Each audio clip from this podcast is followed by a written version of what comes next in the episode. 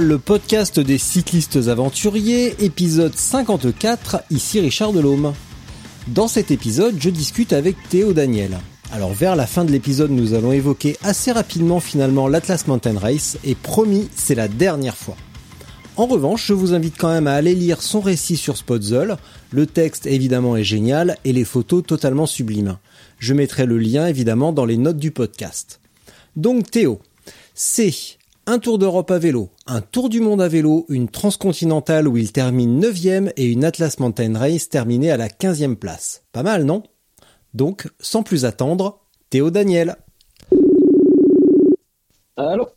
Ça va Théo? Ouais, ça va et toi? Eh ben, eh ben, je, je, je, déteste dire ça, mais ça va super bien en fait. Hop, ouais. je, voilà, je finis juste de me préparer, voilà. Ouais, parce, parce ouais, j'ai complètement un peu en plus j'étais euh, j'arrêtais pas de j'étais au travail genre en, en, train de parler avec des gens au travail là. Ah ouais ah merde c'est le truc tu quand tu vois le message. Bon bah ça va alors on va pouvoir se poser un petit euh, maintenant dans un instant et puis euh, et puis voilà bon comment ça va? T'as bien récupéré de l'Atlas? Ouais, ça va, j'ai bien récupéré. Ce qui était un peu galère, c'est que le moment où j'ai retrouvé mon pic de performance, c'était la semaine où on était confiné, donc. Euh... Ouais, bah pareil. Donc ça, j'étais un peu deck quoi. J'ai, fait une grosse sortie le week-end. J'ai fait ah si, je, je suis vraiment bien. Euh, en plus, la, en sortie d'hiver, souvent tu recommences à retrouver. Mais là, les, les perfs, mais là c'était boosté par le l'Atlas Mountain Race comme ouais. Comme après une transcontinentale. Après, j'ai, récupéré beaucoup plus vite que la que la transcontinentale. Je pense que c'est vraiment exponentiel. Mmh. Euh, plus plus les courses sont longues, plus tu mets de temps à récupérer quoi. Ah bah c'est normal. C'est normal, c'est normal un mois à la transcontinentale pour vraiment retrouver des, des, des bonnes perfs, euh, ouais. vraiment au-dessus de ce que j'avais avant. Et là, c'était deux semaines, quoi. Ouais. Puis bon, tu, j'ai vu quand même que tu t'arrives à, t'as, as réussi à rouler un petit peu quand même à un moment donné. Ouais, j'ai ouais. vu que t'as une, t'as une côte assez importante Ouais, du côté de chez toi. Ouais, j'ai une côte, euh, en gros, c'est 1 km à 10% de moyenne, avec un passage à 22-25%, un truc comme ça. C'est un mur, euh, c'est un mur même en, tu vois, je suis, euh, là, là, quand je fais la huitième ou la neuvième fois, euh, à l'avant, j'ai un 36, je crois. Et à l'arrière, ou un 34 à l'avant, je dois avoir un, un 30 à l'arrière ou un 28 à l'arrière. Et je peux Ouais. te dire que faut, faut pousser euh, Mm. pour le passer. Et est-ce que Mais, t'as euh, ouais. pensé à te raser les pattes pour aller plus vite? Ah non, ça, euh, ça, je me suis jamais rasé les jambes. Mais sinon, euh, c'est un truc qui me fait marrer parce qu'il y a, il y a tout le monde qui, qui, qui se fout un peu les, dans les commentaires sur internet. On se fout des gens qui, qui se rasent pas les jambes et tout ça.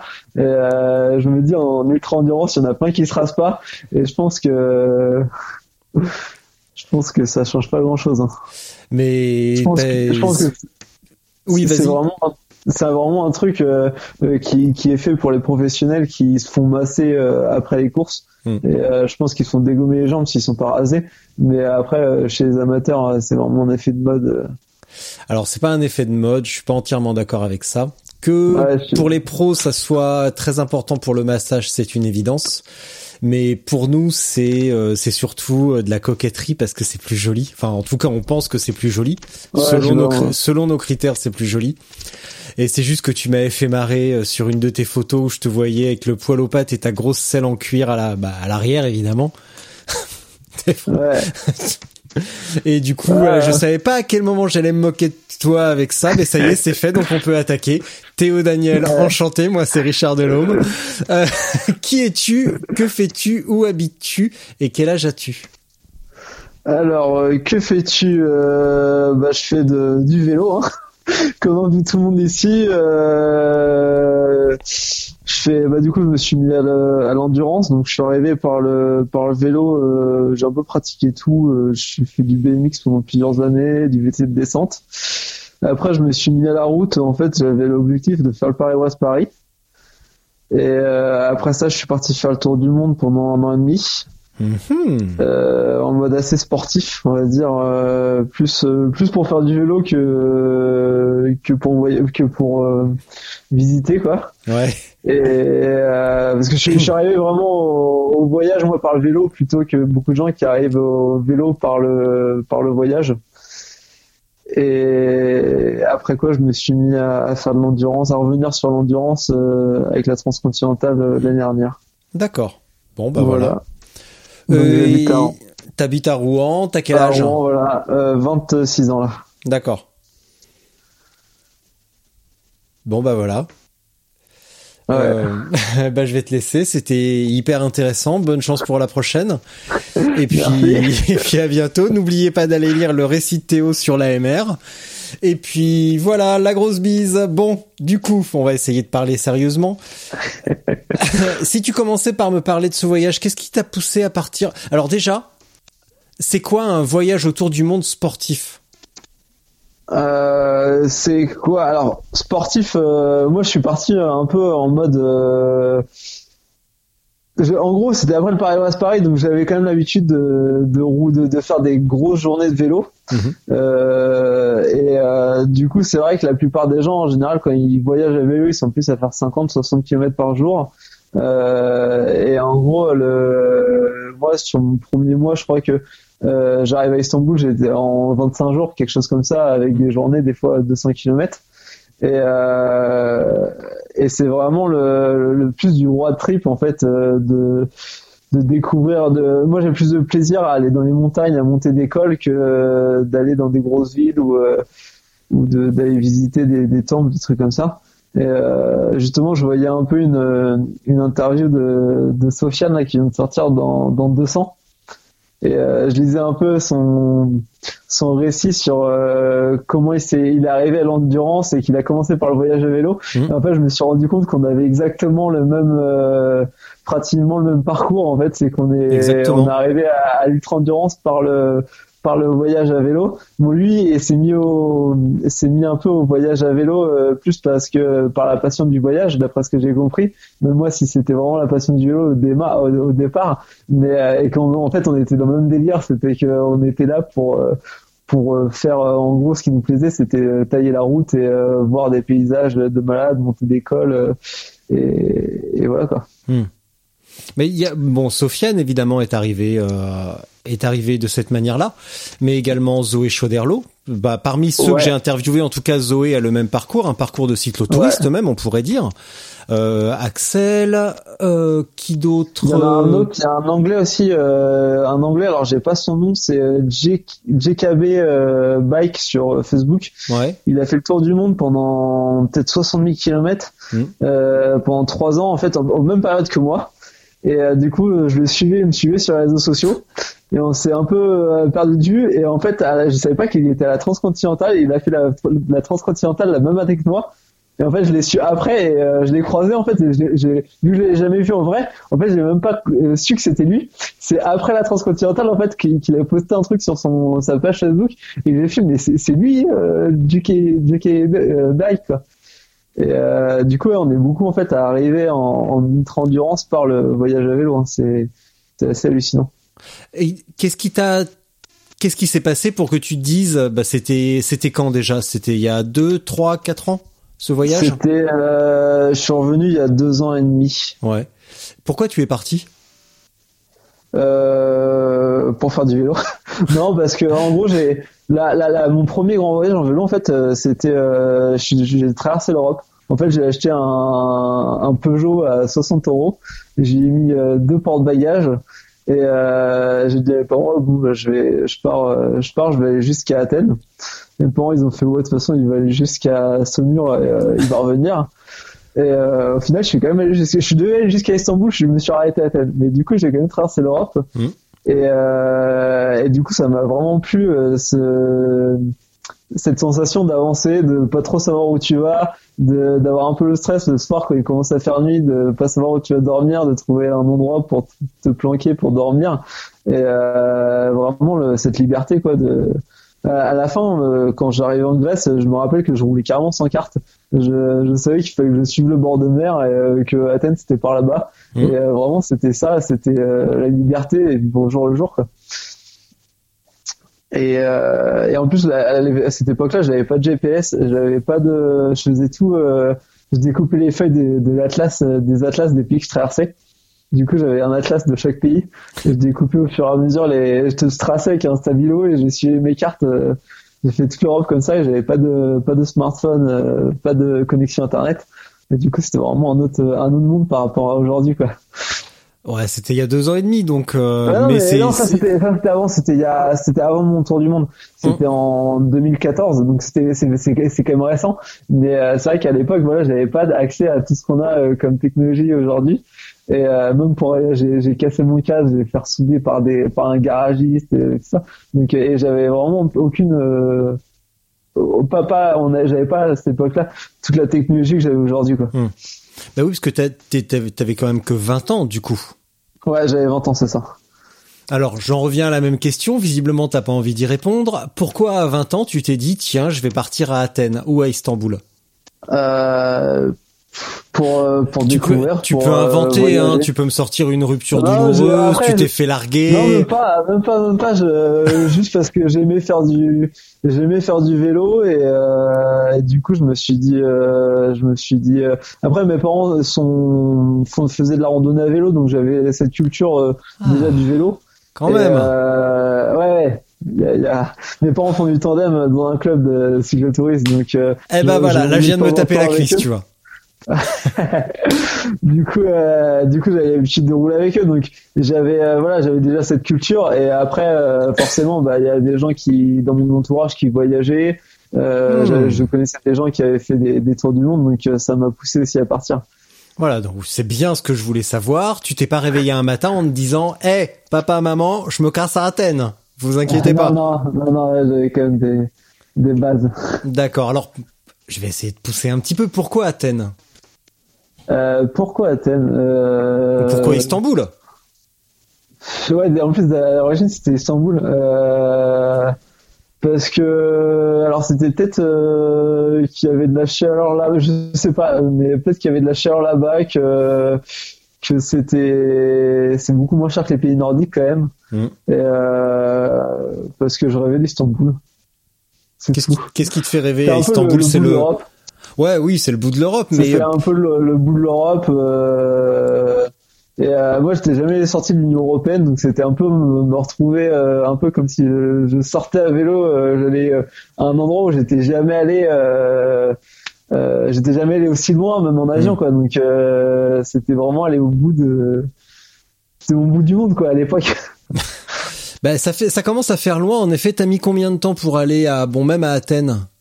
Tu m'as peut-être dit, mais je me souviens pas quatre semaines à peu près. Après, j'ai pas pris une route, euh, très, on va dire la route traditionnelle où euh, je traverse euh, l'Europe par les Balkans. J'étais descendu en fait jusqu'à Barcelone. Mm. De Barcelone, j'avais pris un bateau pour l'Italie. J'avais descendu toute l'Italie jusque dans le sud. Et après là, j'avais pris un bateau pour la Grèce et du coup, j'avais traversé une petite partie de la Grèce pour pour arriver à Athènes. du coup, ça avait fait 3000 km quand même. Mm. Déjà une belle balade. Pourquoi t'es pas passé par les Pourquoi choisir de ne pas passer par les Balkans, de faire par exemple un euh, je, je, schématise, hein, Rouen, Genève euh, et puis euh, Italie, euh, Slovénie, etc. Parce qu'à l'époque les montagnes me faisaient un peu peur, hein, je t'avoue, ouais. chargé. Et que à l'époque j'étais dans une vision assez pendant longtemps même j'étais dans une optique d'aller dans les grandes villes de vouloir aller à Barcelone à Rome à Athènes, à Istanbul. Hmm. Et du coup, j'avais envie de découvrir cette ville-là, donc c'est pour ça que aussi euh, j'ai un peu zigzagué. Et euh, il y avait l'opportunité de prendre le bateau entre Barcelone et Rome, qui est vraiment euh, sympa et pas cher. Et du coup, c'est une c'est une bonne solution. Il y a 24 heures de bateau. On se retrouve, on traverse l'Atlantique, enfin l'Atlantique, la Méditerranée avec. Et, Pardon. Ouais, non, la géographie, moi, c'est, je la connais bien sur les, je connais bien la, géographie euh, terrestre, mais euh, maritime. Euh. Ça a dû changer ta vie quand t'as eu un GPS, hein, parce que quand même. bon, j'arrête de me moquer, j'arrête de me moquer, ça arrive à tout le monde. C'est vrai que les, non, non, le, GPS, c'est vrai que c'est, je pense que c'est bien de savoir naviguer. Moi, ça m'a, je pense que ça m'a beaucoup apporté ce voyage-là d'apprendre à naviguer sur des, sur des cartes papier. Euh, je me rappelle que pour l'anecdote qu'en en Grèce, en fait, euh, il y, a, y avait un, un, C'était dans un endroit où il y avait plein de villes. Et en fait, toutes les villes devaient s'appeler sur mer ou quelque chose comme ça. Et tu sais, c'est des symboles en fait en, en Grèce Mmh. sur les panneaux. Et euh, du coup, j'ai essayé de décrypter. Et en fait, je voyais ce morceau en fait qui était, qui du coup, je pensais que c'était la- la- cette direction-là. En fait, je me suis rendu compte que toutes les villes avaient le même euh, bout de, de de morceaux Ouais. identiques quoi. Et du coup, en fait, euh, je pensais aller vers la bonne ville, mais en fait, toutes les villes s'appelaient pareil. Et, et du coup, j'ai mis genre euh, peut-être euh, 50 km à me rendre compte que tous les panneaux, il y avait marqué la même chose dessus. On y reviendra un petit peu plus tard, mais je suppose, comme tu l'as dit à l'instant, euh, de savoir naviguer sur des cartes plutôt que l'assistance du GPS, ça t'a certainement été d'une grande aide pour la, la, la transcontinentale. Ouais, après, euh, j'avoue que le sur la transcontinentale, on, je pense qu'au niveau préparation euh, du d'itinéraire, c'est c'est assez important parce que ça permet vraiment de tracer, de trouver les bons itinéraires pour euh, pour tracer parce qu'on parle pas, euh, je trouve assez de l'importance du du tracé sur la transcontinentale parce que c'est c'est une part tellement importante de la course le le, le, le temps qu'on passe à, à faire les cartes. Mhm. Euh, parce que si on, en gros, faut, faut bien se rendre compte qu'on cartographie quand même 4000 km de, de route et que euh, bah, la moindre erreur, et bah, ça peut faire perdre des heures. Euh, une route de montagne qui est pas asphaltée, euh, vous vous plantez, euh, parce que moi cette année, on a vu des gars, l'année dernière, on a vu des gars qui ont essayé de prendre des cols euh, qui étaient euh, qui étaient des, des chemins de randonnée euh, dans les Alpes. Quoi. Hmm. Du coup, je me dis euh, comment c'est possible de, de se planter à, à ce point-là euh, sur son sur sa cartographie. Et, euh, et c'est vrai qu'il y a des des fois il y a des grosses options comme on a pu voir euh, cette année entre passer par le, le nord de le nord de l'Italie ou passer par le sud de la Suisse en contournant les Alpes. Et c'est vrai qu'il y avait des, des gros choix à faire et qu'on peut que le, faut vraiment utiliser ces cartes quoi.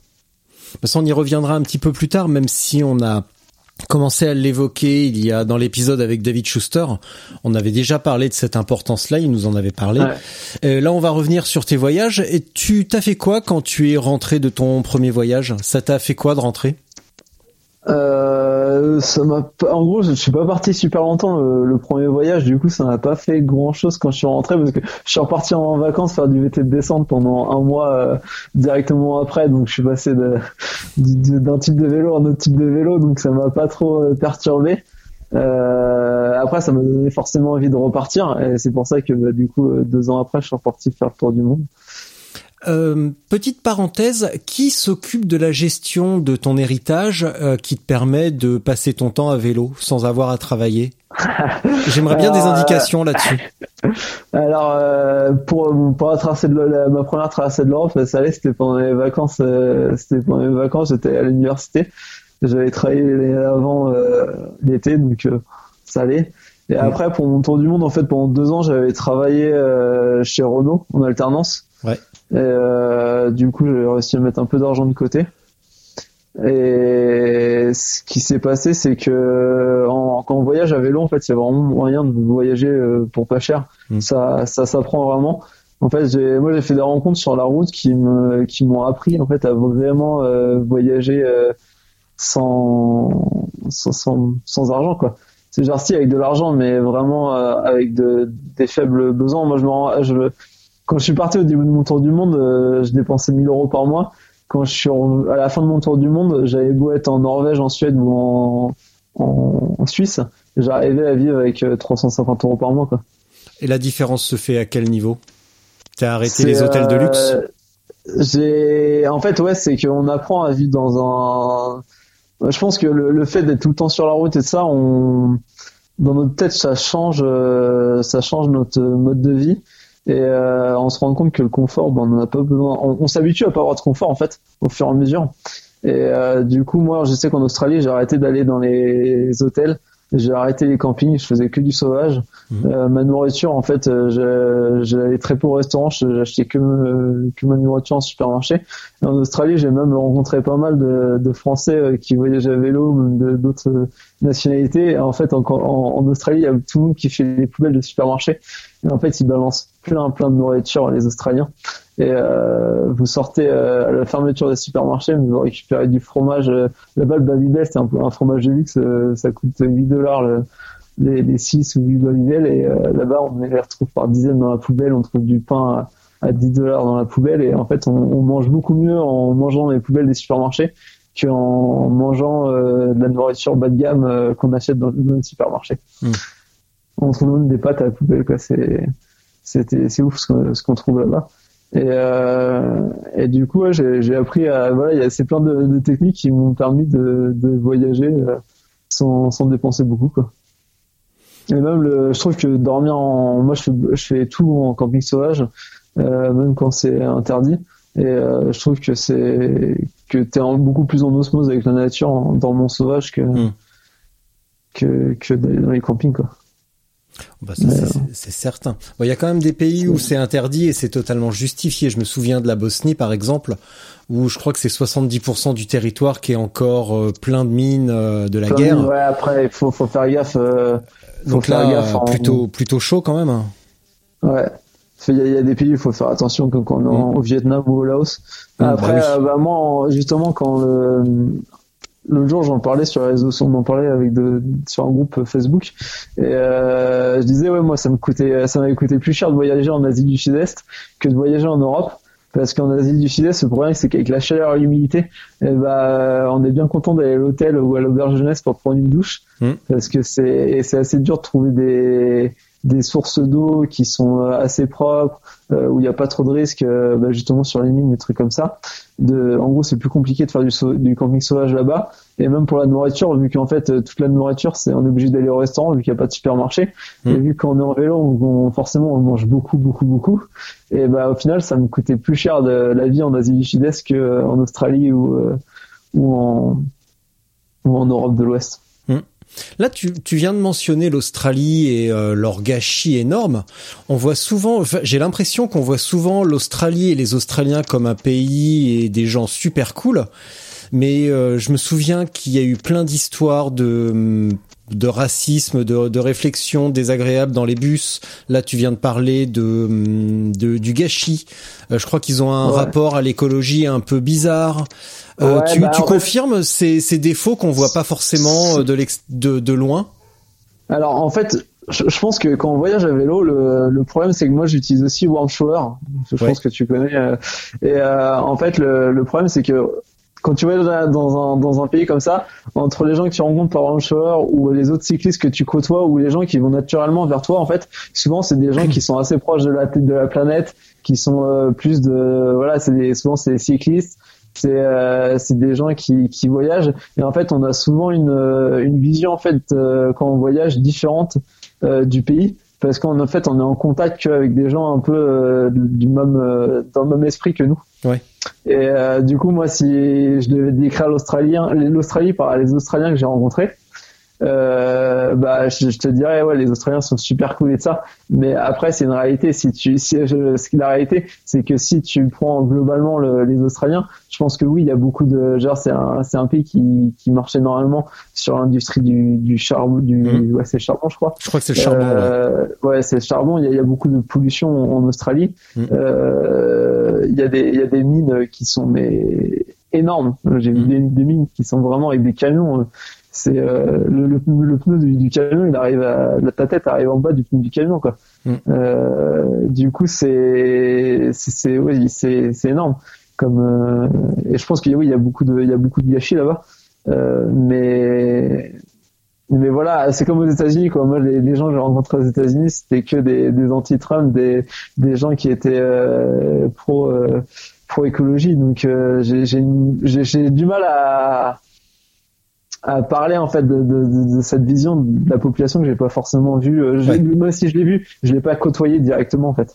Ouais, ouais, ouais. Ouais, il y a aussi... après, après si je te prends un exemple, une fois aux États-Unis, j'étais euh, en Californie et euh, j'étais sous la flotte, mais c'était le déluge. Le déluge, j'étais trempé en fait. Ça servait à rien de mettre un cahuète et il pleuvait, mais c'était. j'ai rarement roulé sous autant de pluie. Et en fait, je me disais bon, de toute façon, ça sert à rien que que j'essaie de monter ma tente parce qu'il pleut tellement que que du coup, je, je, continue à rouler en essayant de trouver une maison euh, abandonnée ou un truc comme ça pour pouvoir dormir. Et en fait, il y a des gens, ils sont arrivés en 4x4, ils ont pitié de moi et ils m'ont dit non, mais viens, euh, viens chez nous. Et en fait, c'était des pro-Trump, mais vraiment très très pro-Trump. Et, et du coup, et en fait, je me suis rendu compte que bah il y avait des gens qui pouvaient être t'es complètement dans, dans l'idéologie de ce que tu vois sur euh, sur internet ou mm. même à la télé euh, vraiment les mêmes gens tu tu te dis euh, c'est ils sont ils sont ouf quoi sur le, leur discours sur les immigrants et ça. Et pourtant ils ont été super cool avec moi. Ils étaient ils étaient ils étaient adorables. Mais on est on n'avait pas du tout les mêmes euh, les mêmes idéologies et leur discours était ouais, c'était impressionnant quoi. Mais c'est parce que t'étais pas mexicain Ouais, ouais, certainement. Mais, mais voilà, du coup, euh, mais tu vois, c'est, par contre, du, du, coup, ça arrive quand même de côtoyer des, des gens qui sont, qui sont pas du tout du même euh, milieu. Mmh. En, plus, ce qui est cool quand tu vas à vélo, c'est que tu croises vraiment euh, toutes sortes de populations. Tu, moi, je me, j'en rappelle avoir croisé en, quand j'étais en Italie des, des SDF qui voyageaient avec leurs chiens euh, qui venaient d'Allemagne, je crois, ils traversaient les Alpes avec des vélos, mais ces épaves, ils avaient les, leurs chiens dans les remorques derrière et en fait ils descendaient euh, pour euh, vu que c'était septembre-octobre pour aller trouver le, soleil dans le sud. Et, et tu croises d'autres personnes qui qui, qui sont rentiers et qui voyagent comme ça et en fait et du coup tu en fait arrives à tout ce petit monde là en fait on roule ensemble et tout le monde s'entend bien alors que c'est des niveaux sociaux qui sont complètement des, grands écarts. Est-ce que ça remet en ça remet un petit peu en perspective ta ta vision du monde? Parce que là tu m'as donné l'exemple de la Californie et je pense que jamais t'aurais imaginé euh, pas sympathiser mais en tout cas passer un bon moment avec des gens a priori aux antipodes de ton mode de pensée. Est-ce que ça a changé un petit peu ta vision justement à ce niveau-là? Euh, Ouais, ouais. Après, en fait, euh, bah, tu te rends compte que au final, il euh, y, a des gens qui, tu, tu, peux en fait être en opposition complètement avec des, des personnes et euh, au final, quand même pouvoir discuter avec eux, échanger avec eux et mmh. même échanger sur sur ton sur ce que tu penses sans que sans qu'il y ait de problème, quoi. Et et ouais, non, c'est c'est moi ça ça m'a ça m'a surpris en fait de, de pouvoir euh, échanger justement mm. parler politique avec des Américains et sans que sans que genre en toute euh, sans, sans problème quoi. Ouais. Ça veut dire quoi sans problème, sans euh, sans sans finir à se taper dessus et à s'insulter? Ouais, ouais c'est ça, c'est ça. Non, mais c'est ça, ouais. C'était c'était posé quoi. Après, mais après, le, de toute façon, en général, les Américains, ils te disent quand t'es à l'ouest, du coup, bah, en Californie, ils te disent plus tu vas vers l'est, plus ils sont cons. Et euh, au début, je me suis dit, c'est, tu vois, c'est que c'est euh, une légende que, que les gens disent. Et en fait, euh, après, je me suis rendu compte que c'est qu'ils n'avaient pas forcément tort, parce qu'en fait, plus tu vas vers le Colorado, tu passes le Colorado en fait, et tu te retrouves dans les plaines du Kansas et de ça. Ouais, et, le Midwest, ouais, là. Ouais, voilà, c'est ça. Et en fait, là-bas, je me suis rendu compte que c'était des malades, quoi. C'est, c'est des, en gros, faut se rendre compte que c'est des, tes journées, tu fais 150 km en 150 km, en gros, tu fais 40 km tout droit, après tu tournes euh, à 90 degrés pendant 2 km et tu reprends la même direction euh, plein plein est euh, pendant en gros 70 km quoi, et mmh. c'est ça tes journées. Et c'est c'est que des lignes droites et des gens en fait ils sont il y, a, des gens ils pensent que les vélos n'ont pas le droit de rouler sur la route.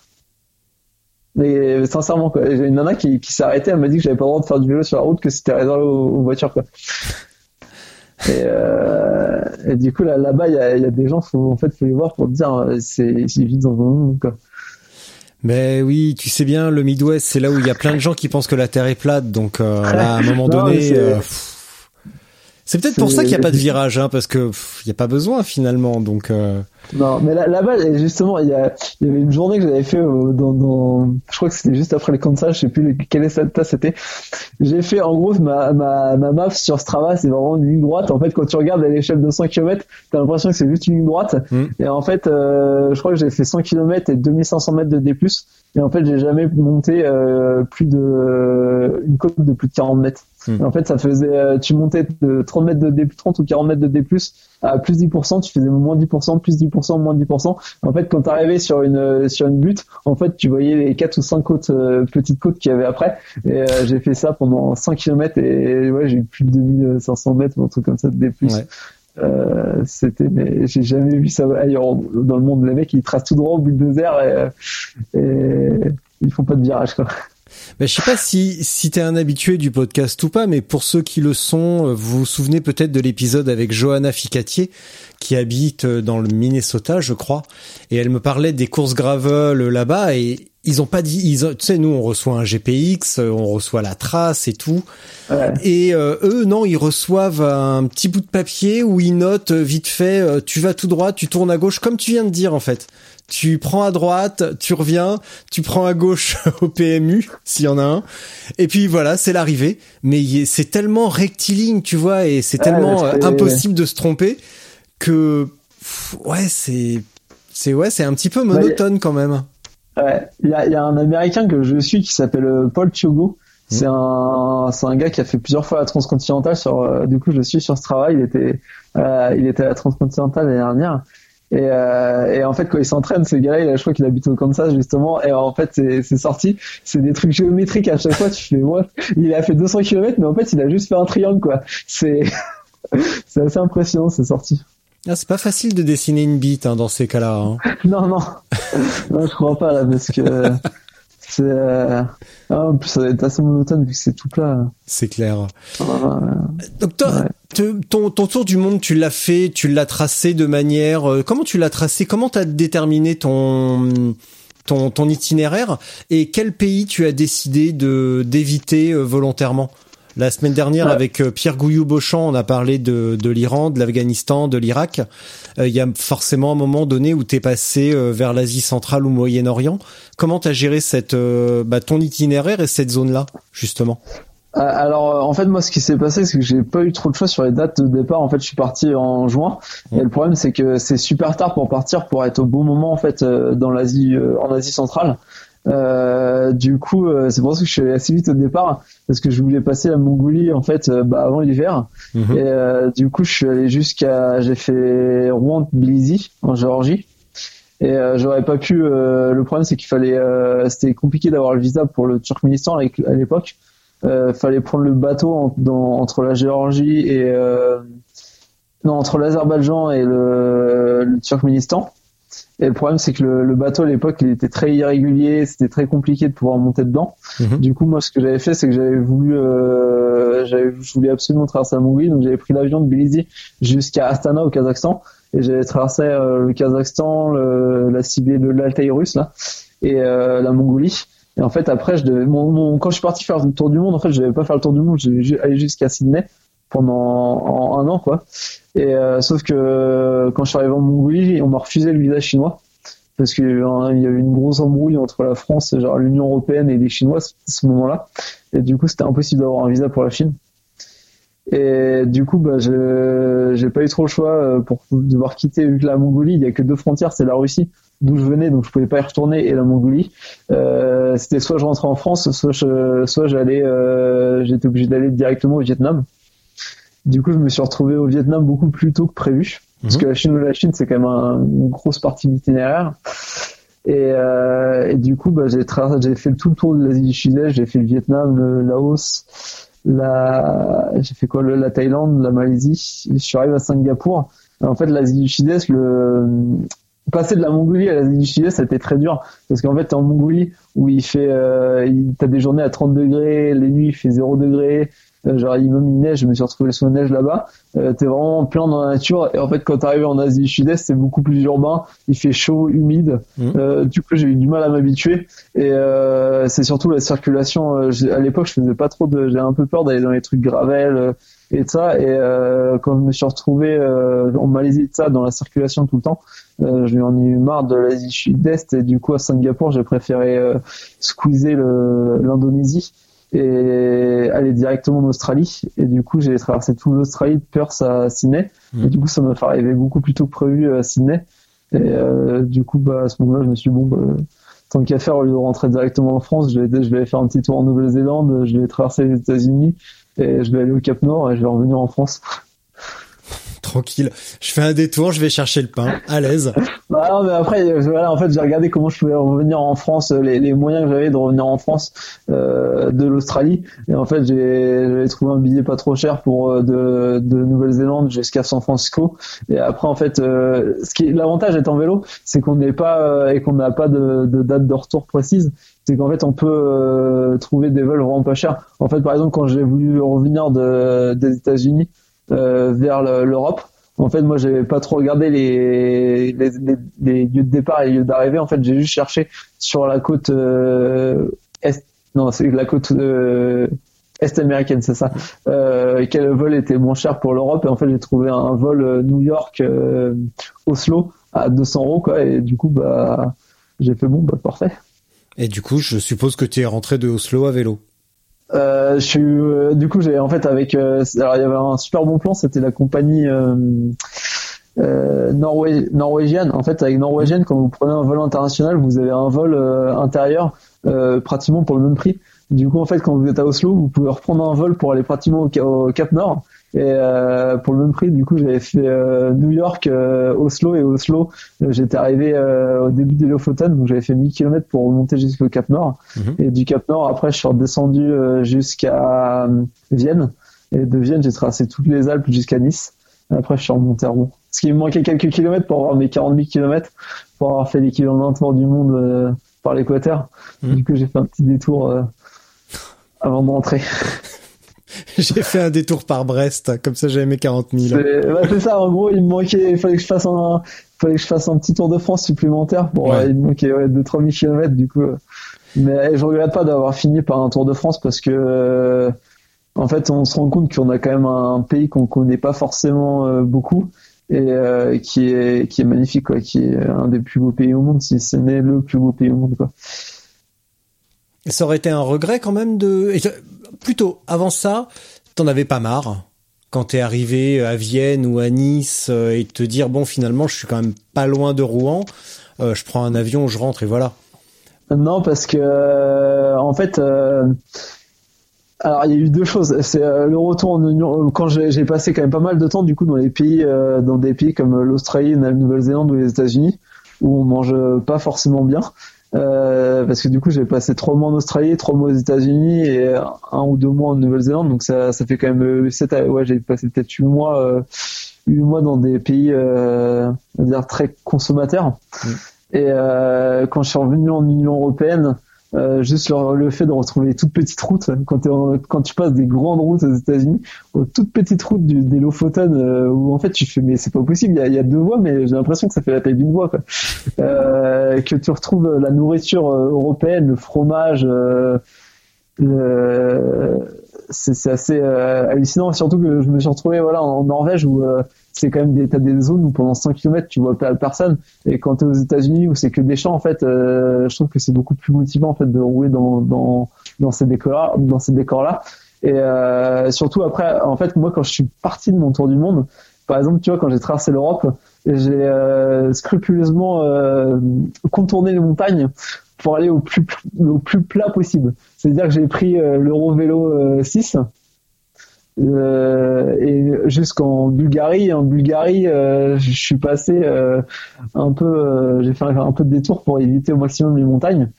Et parce qu'à l'époque, je cherchais à aller vite et, et du coup, je voulais faire du kilomètre. Et en fait, plus j'ai avancé dans mon tour du monde, plus j'étais attiré par les montagnes et plus je cherchais à plus aller faire des détours dans les montagnes, aller mmh. monter tel col ou tel col, même quitte à perdre, à faire moins de kilomètres. Et, et en fait, le, la fin de mon tour du monde, c'était l'apothéose où voilà, j'ai traversé toutes les Alpes en faisant tous les plus gros cols de chaque pays. Euh, et en fait, c'était en septembre. Du coup, il y a personne sur les routes en septembre. Et euh, tu es dans le col de l'Isran, euh, tu montes euh, Val d'Isère. Val d'Isère, tu vois un humain. Et euh, dans le col de l'Isran, après Val d'Isère, tu te fais doubler par euh, deux voitures. quoi. C'est la montagne est à toi et avec les couleurs en fait de, du début de l'automne. genre fin été, fin été, c'est magnifique. Quoi. En plus, la route pour monter, euh, la route pour monter, euh, alors je sais plus quel côté. Euh, je crois que c'est par Os, ouais, c'est par Ossois, c'est possible? c'est vraiment pas large par endroit. Non, il y a, y a deux, il y a deux accès. Moi, j'en avais fait un par, je sais plus. C'était il y a, tellement longtemps. Il y en a un qui démarre par le par un petit village en bas qui est très connu, euh, avec des petites maisons en pierre. Super. Alors, Je- un, ouais, un- un- un petit village de montagne avec des Ah, mais maisons en super pierre. connu. Attends, Non, attends. non, mais super connu, c'est un des, des, des, des, des villages les plus, des plus beaux villages de France. Bah, attends, je le cherche, top je cherche. Ah, attends, j'ai trop trouvé sur Google. Ouais, ouais, pareil. C'est, euh... Alors. Alors, on, va dire le, le nom, euh, on va faire, ah ouais, c'est, Bonneval. Alors moi, je suis monté par Bonneval sur Arc. Voilà, Bonneval sur Arc. Ah bon, C'est je joli là. l'autre l'autre côté. Ah, ouais, c'est magnifique ce village-là. Ouais, moi je monté par. Bah là, je me souviens pas en même temps parce que c'était il y a très très longtemps. Bah, je pourrais t'envoyer euh, les photos, tu vas voir, c'est, c'est un, attends. C'est où? Briançon, c'est où tu, On fait une petite Je pause euh, géographique. euh. Ouais. Tignes, alors Oui, bah là, soit c'est un petit peu en dessous effectivement. Ouais. euh. Ah non, Euh, le, ah ouais, faut vraiment à cette période-là, c'est, les, moi, traverser les, je conseille hein, d'aller traverser les, les, l'école en septembre parce qu'il y a, a personne et Mm. on est beaucoup plus tranquille sur la route. Ouais.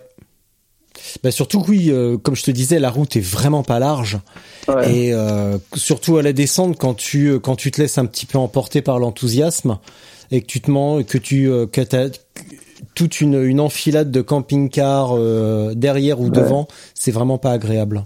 Surtout euh, vélo chargé, euh, quand le vélo est chargé, euh, faut Oui, bien, en euh, plus. En ouais. plus toi avec tout le barda. ouais. Ouais, ouais, exactement. Euh, euh, Quand, quand t'étais là, quand tu as passé euh, le col de l'Isran, tu es passé par où après? Parce que là, vu qu'on a la carte sous les yeux et j'encourage tout le monde à en Euh, faire de même.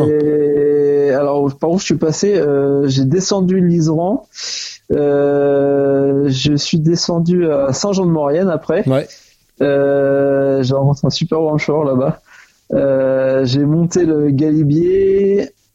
Et après le Galibier, j'ai fait quoi? J'ai fait bah, Valoir, Galibier, euh, Briançon. Bon, de toute façon, une fois que t'es en haut du Galibier, tu descends jusqu'à Briançon. Mm. Après, j'avais fait, euh, j'avais suivi la route des Grands Alpes, donc euh, j'avais fait col de Var, je crois après.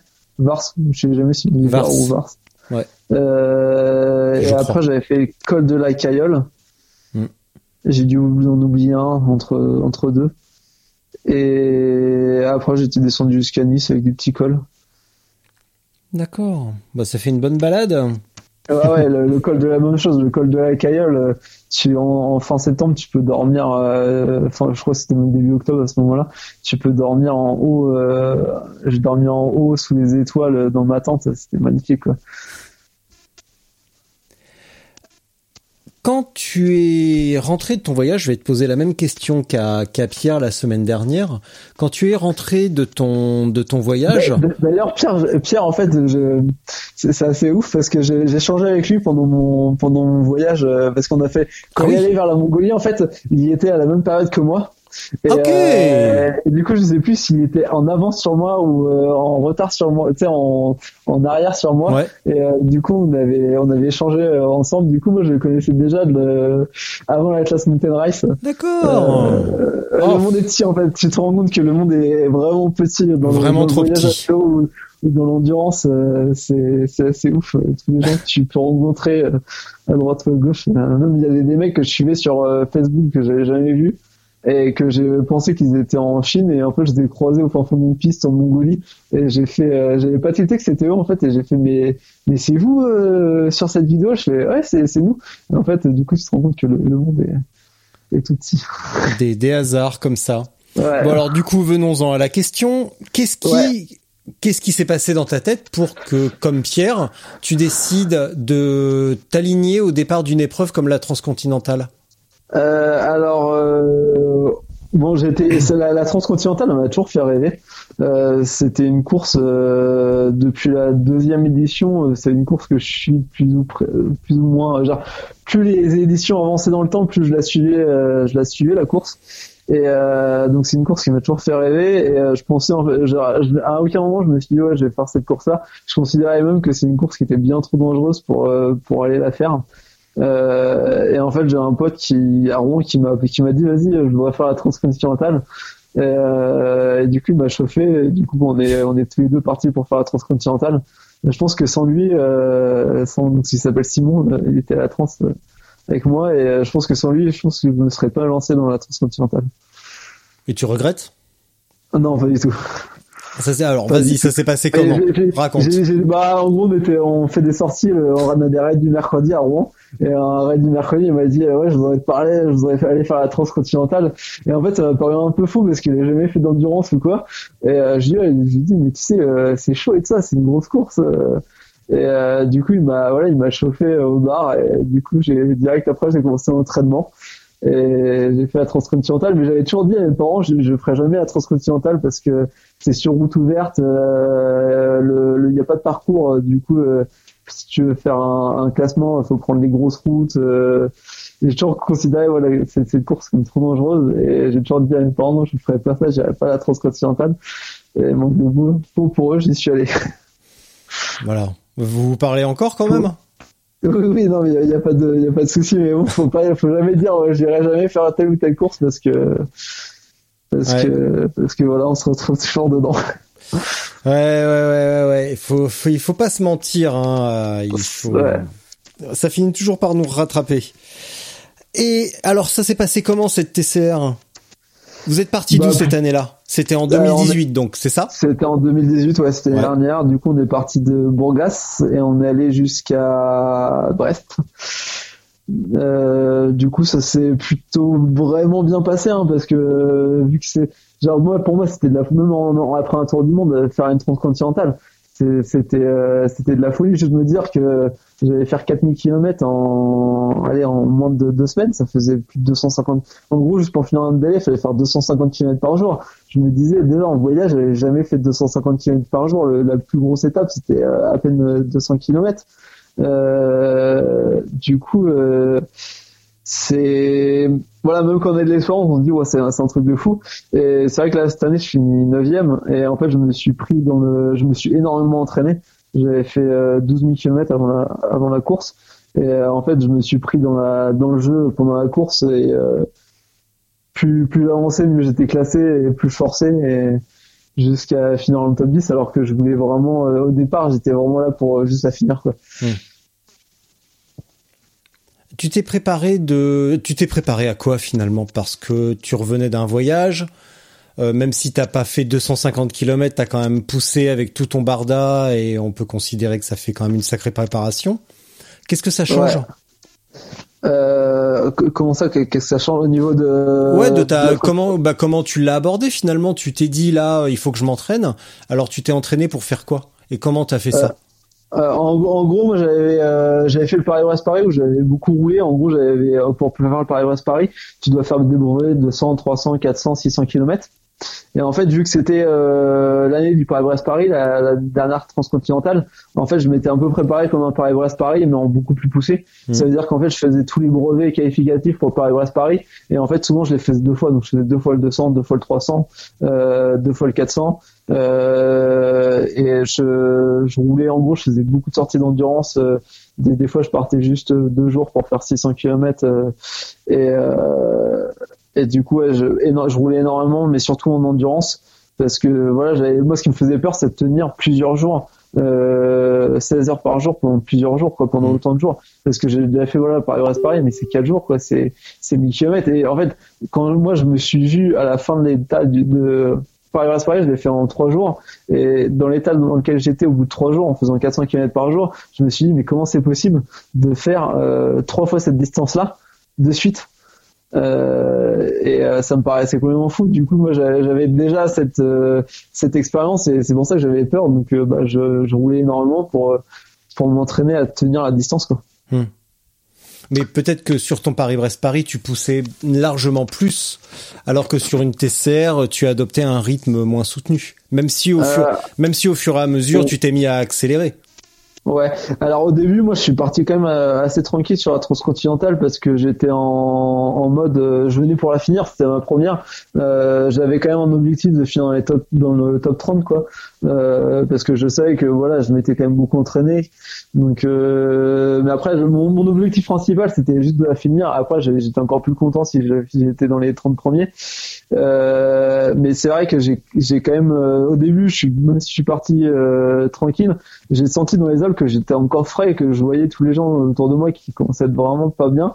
Et euh, moi, je, les Alpes, ça m'a libéré en fait. ça a été la même chose que mon tour du monde. En fait, les, les, mes, mes démons de mon tour du monde sont revenus. En fait, au début, j'avais peur de la montagne. Du coup, euh, c'est vrai que moi, j'ai tracé des étapes. euh, je me rappelle dans les dans les Alpes où euh, pour 300 km, moins de 300 km, j'avais 6000 mètres de D+. Et je me suis dit, mais c'est pas possible de faire 6000 mètres de D+, en une journée en vélo. Et, euh, et en fait, ça me paraissait monter, euh, voilà, monter euh, trois cols à 2000 dans la journée. Euh, après avoir fait euh, 5 jours de vélo euh, pendant 18 heures par jour, ça me semblait complètement ouf. Mhm. Et en fait, le, le- l'endroit où euh, je, qui a été le plus facile pour moi, ça a été la montagne dans, le, dans la transcontinentale. Euh, j'ai perdu euh, par rapport au premier, j'ai perdu euh, pratiquement 12 heures euh, dans les Balkans où c'était tout plat parce que je faisais, ça avait beau être plat, il y avait du un peu de vent de face, j'avançais pas et euh, j'ai perdu, euh, je faisais peut-être 350 km par jour, alors que les meilleurs étaient à plus de 400. Et même bah, je devais être 300, 300, 320 par jour. Et alors que dans les Alpes, en fait, bah, je, je roulais super bien. Parce que je suis assez euh, au niveau, je suis un petit gabarit, hein, je fais 1m60 euh, pour euh, 60, euh, même pas 60 kilos. Mhm. Du coup, euh, du coup, je, je monte assez bien euh, dans les Alpes. D'accord. Mais, euh, mais du coup, ça m'a vraiment libéré parce que quand j'ai vu que les autres commençaient à ralentir et que moi j'étais bien, bah, je me suis mis à, à accélérer. Et euh, en- je me rappelle un jour en Suisse, malgré le D+, j'ai réussi à faire euh, 400 km dans la journée. Et, euh, et en fait, je suis remonté en, en Suisse, dans, dans les Alpes, je suis remonté dans le top 10 et après, bah, du coup, j'étais dans un autre monde et, et j'ai pratiquement, euh, pratiquement pas dormi jusqu'à l'arrivée de, de l'Alpe d'Huez euh, jusqu'à Brest.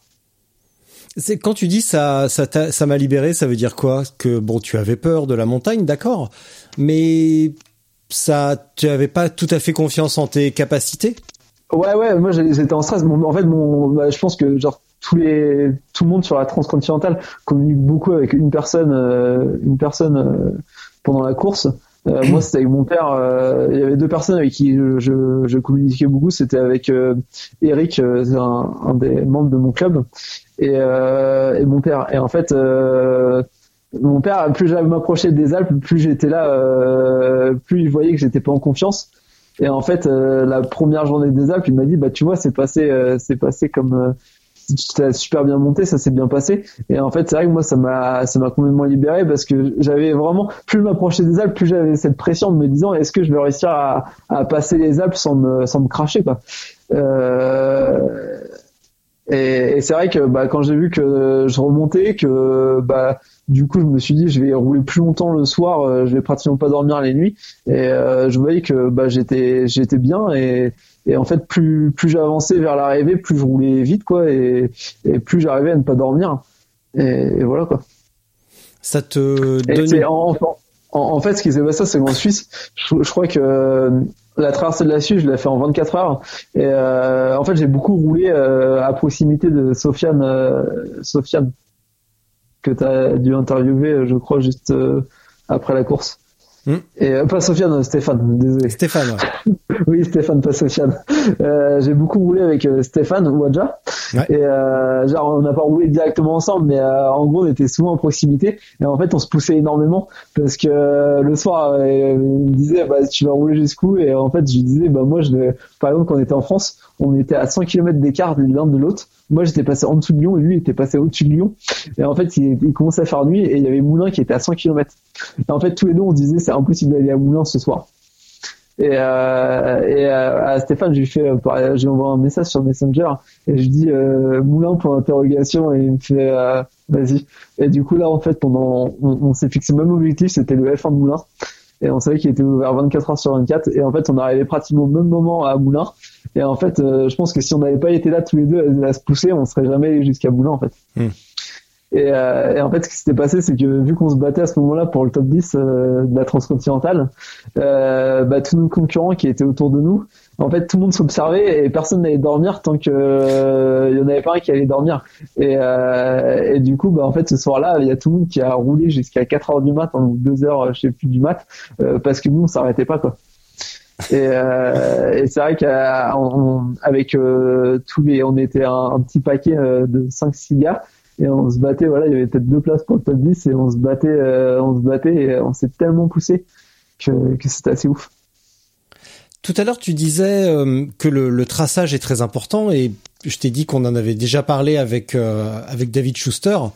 Et on avait déjà évoqué ça. Enfin, on en a souvent parlé de la, la victoire de Fiona Kolbringer, qui était pas juste, euh, enfin, qui, qui, était vraiment la victoire de l'intelligence de course.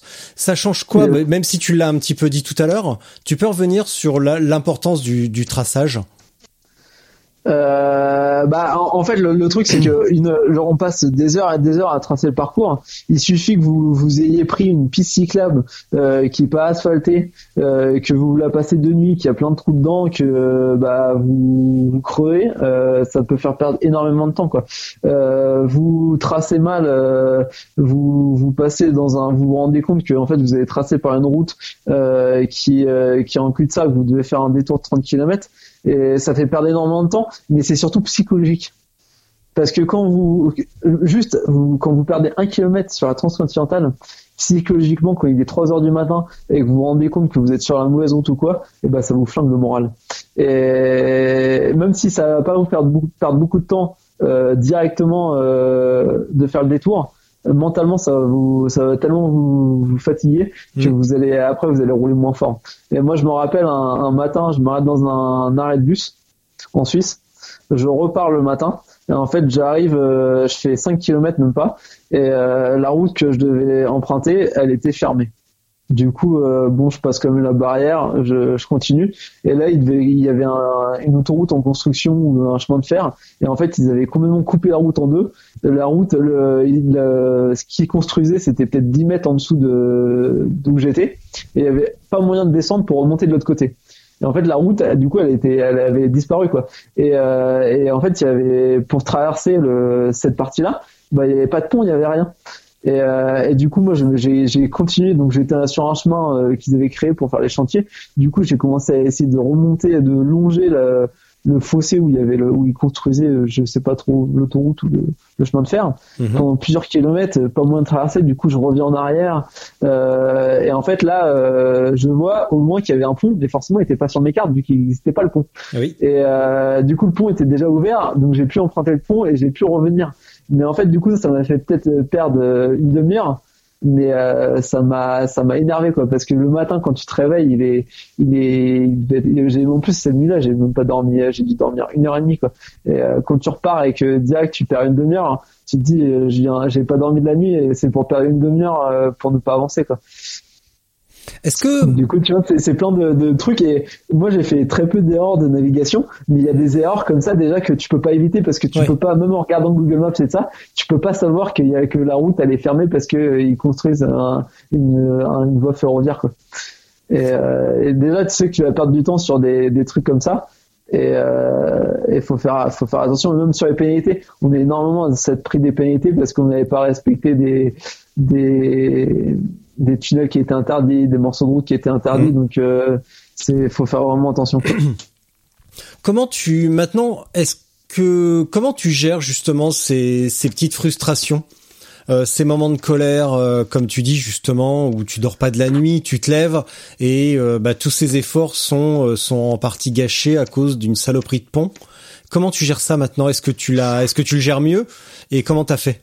Si tu l'as. Alors ça, dépend là, j'avais plutôt euh, j'étais un peu dans l'énervement, mais euh, à partir du moment où j'ai trouvé le pont euh, et que j'étais reparti sur la route, vu que j'étais physiquement bien et que c'était au moment où euh, j'étais en train de, de, remonter comme une flèche sur tout le monde, euh, ça m'a pas trop, ça m'a pas trop pesé.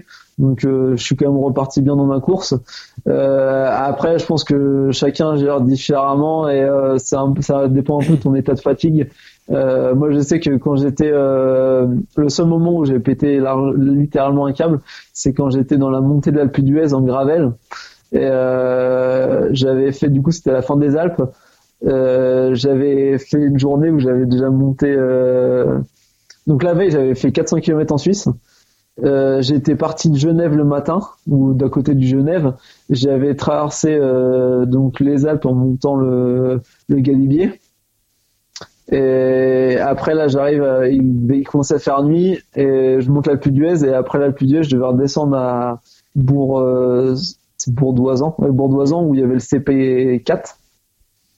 Et, euh, et en fait, l'Alpe d'Huez en gravel, c'était de nuit, c'était horrible parce que j'étais trop fatigué pour réussir à rouler avec le. J'étais en 30-30 au niveau des transmissions et avec la fatigue, j'arrivais pas à monter avec le 30-30. Et, du coup, j'arrêtais pas de marcher. Et en fait, j'avais un Américain qui était devant moi et je voyais sa lumière dans la montagne. plus avancée, plus elle s'éloignait. Et en fait, plus je voyais que le vu qu'il fait nuit, en fait, tu vois pas le, tu sais, la montagne en face de toi. Mhm. Mais du coup, j'avais son point de lumière et en fait, je me disais, mais ça, je vais jamais en terminer parce que il était tellement loin et tellement son, son, son point de lumière que, en fait, je me suis excité, j'ai gueulé comme un fou dans la montagne.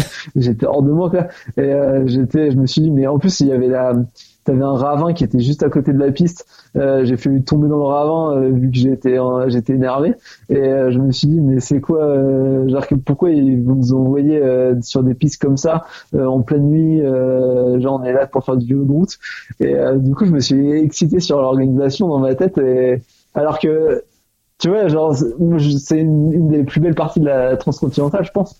Mais quand t'es dedans, en fait, tu t'énerves et t'es pas maîtrisable, quoi. Et c'est le seul moment où je me suis vraiment énervé de la course. Et comment tu t'es calmé alors? Euh, bah en fait dès que t'arrives euh, tu commences à descendre donc déjà euh, t'es content quand t'arrives au sommet ouais. et euh, tu t'arrives à l'hôtel euh, tu vois tous les, les mecs de l'organisation et tout ça et en fait ça, ça part t'es juste content de juste content de tu les as pas insultés euh, Non, non, même pas, même pas. Après, à l'Atlas Mountain Race, c'était, c'était un peu différent. Je me suis un peu, euh, on s'est un peu le bec avec, euh, comment il s'appelle euh, Nelson? Ah, Nelson, ouais. Euh, en haut de la, la piste, euh, de la piste. Mais je lui dit après, je lui ai dit, voilà, moi j'étais dans la course. forcément, tu es dans une piste défoncée, tu peux, t'es obligé de marcher à côté du vélo. t'as plus assez d'eau parce que tu pensais pas que c'était aussi défoncé, donc tu t'énerves. Et je pense que Nelson doit avoir l'expérience euh, d'avoir oh des mecs qui sont énervés et qui après vont me voir et dire oh, je suis désolé mais euh, je pense que voilà c'est dans la course et surtout avec la fatigue c'est avec la fatigue c'est très dur de de gérer de gérer cet énervement et euh, on est genre et après il y en a aussi euh, il y a pas mal de de, personnes en endurance. Moi j'avais entendu parler de plusieurs histoires où on juge des personnes sur des réactions qu'ils ont eues en course euh, parce que euh, voilà je me rappelle euh, il y avait une histoire sur la Transam où il y avait un alors je sais plus qui c'était qui avait proposé Leila je crois de de finir ensemble la course et je pense qu'il y a beaucoup de décisions et de trucs qu'on fait en course qu'on n'aurait pas fait si on avait été raisonné et euh, si on avait euh, si, notre cerveau avait fonctionné normalement quoi. Mm. Et je pense qu'il y a beaucoup de, de, de, de, décisions qui se prennent en course euh, que les gens faut pas qu'ils les jugent euh, parce que euh, faut faut connaître en fait faut faut déjà avoir été dans cet état là pour comprendre euh, que qu'il y a des décisions qui sont mauvaises qu'on prenne, mais que on, on, est on est plus maître de, de, de, nos décisions quoi, parce que notre cerveau il, il, marche différemment quoi. On est plus lucide. Et, euh, et, voilà, on peut faire des choses qu'on regrette et je pense qu'il faut pas juger euh, des personnes sur euh, sur des, des, des choses qu'ils ont fait en course parce que voilà, ils n'étaient pas forcément lucides euh, quand ils ont pris des, ces décisions là. Qu'est-ce qui t'a incité à aller à l'Atlas? Et c'est promis, c'est la dernière fois que je parle de l'Atlas Mountain Race. C'est promis. J'arrête après ça. Euh, alors l'Atlas, en fait, j'avais pas du tout entendu parler de l'Atlas. Je devais partir faire la Backing Man euh, à Oman. Ouais. Et, euh, et du coup, en fait, c'est euh, Stéphane, il m'a dit, euh, ah bah tiens, moi je vais faire la l'Atlas Mountain Race en février. Et du coup, j'ai regardé, je suis tombé sur le, le site internet, ça m'a paru vraiment sympa. Et euh, du coup, je me suis dit, bah tiens, je vais faire le, je vais faire l'Atlas Mountain Race. En plus, j'avais un rose euh, backroad. Du coup, c'était un gravel. Je me suis dit, bon, ça va passer. Et, euh, et du coup, bah, c'est pour ça. En plus, je me suis dit, bon, il y a, y a Stéphane qui, qui vient. Je l'aime bien. Je me suis dit, ça allait être cool. Et, et voilà quoi. Euh... C'est comme ça que je me suis retrouvé sur Stéphane, euh, sur sur, euh, Alors, sur Atlas. Oh non non mais ça ça m'est égal les gars, vous faites comme vous voulez, c'est cool. On n'est pas là pour juger. Mais il me l'avait quand même bien caché ça, c'est pas grave. Par contre l'Atlas euh, en gravel, c'est pas un petit peu tape cul sans faire de mauvais jeu de mots? euh, Non non c'est c'est moi je déconseille de partir euh, de... je pense que j'étais le seul gars à partir en plus de 42 avec des chambres à air hein. euh, non je pense il y, avait euh, qui est parti en chambre à air également et qui le regrette amèrement? Je crois que c'est Adrien qui fait cinquième. Il était en chambre aussi et, et je crois qu'il regrette aujourd'hui encore et bah oui, non mais les mecs, euh, sans déconner, quelle idée, chambre à air 2020. Oh. j'ai jamais roulé, j'ai jamais roulé en tubeless, hein. je savais même pas, euh, tu sais, j'ai aucune, euh, j'ai toujours été sur, en tout cas en route, moi tu, tu savais même pas qu'on on, roulait plus en tubeless. Euh, je, en plus, je savais pas comment réparer. Déjà, on avait un groupe Facebook en fait avec euh, tous les Français qui étaient au départ de l'Atlas mhm. et euh, tout le monde parlait de tubeless et je me suis, euh, du coup, j'ai hésité à partir en tubeless et je me suis dit attends, j'ai jamais roulé en tubeless, je sais même pas mettre une mèche. Du coup, je me suis dit ouais, c'est trop dangereux de partir en tubeless. Du coup, je suis parti en, en chambre à air. Mais bon, j'ai dû crever, j'ai passé tout il faut, voire plus pendant la course. Et le problème, c'est qu'à chaque fois, c'était des, des micro crevaisons euh, qui était très lente. Du coup, en fait, je pouvais rouler pendant 30 40 km. Et au bout de 40 km, euh, quand j'entendais une pierre qui claquait sur la jambe parce que j'étais passé de gonfler dans une descente, je regonflais et je reroulais pendant 30 ou 40 km. Mais bon, au bout d'un moment, il fallait quand même que je répare. Ouais. Et, euh, mais du coup, j'étais pour réparer, c'était la galère parce que si je remettais une chambre à neuve, bah, j'en recrevais à nouveau. Du coup, il fallait que je trouve un point d'eau, que je mette la chambre à air dans l'eau, que je trouve où était le trou, que après j'essaye de, de voir s'il restait un truc dans le, dans le pneu.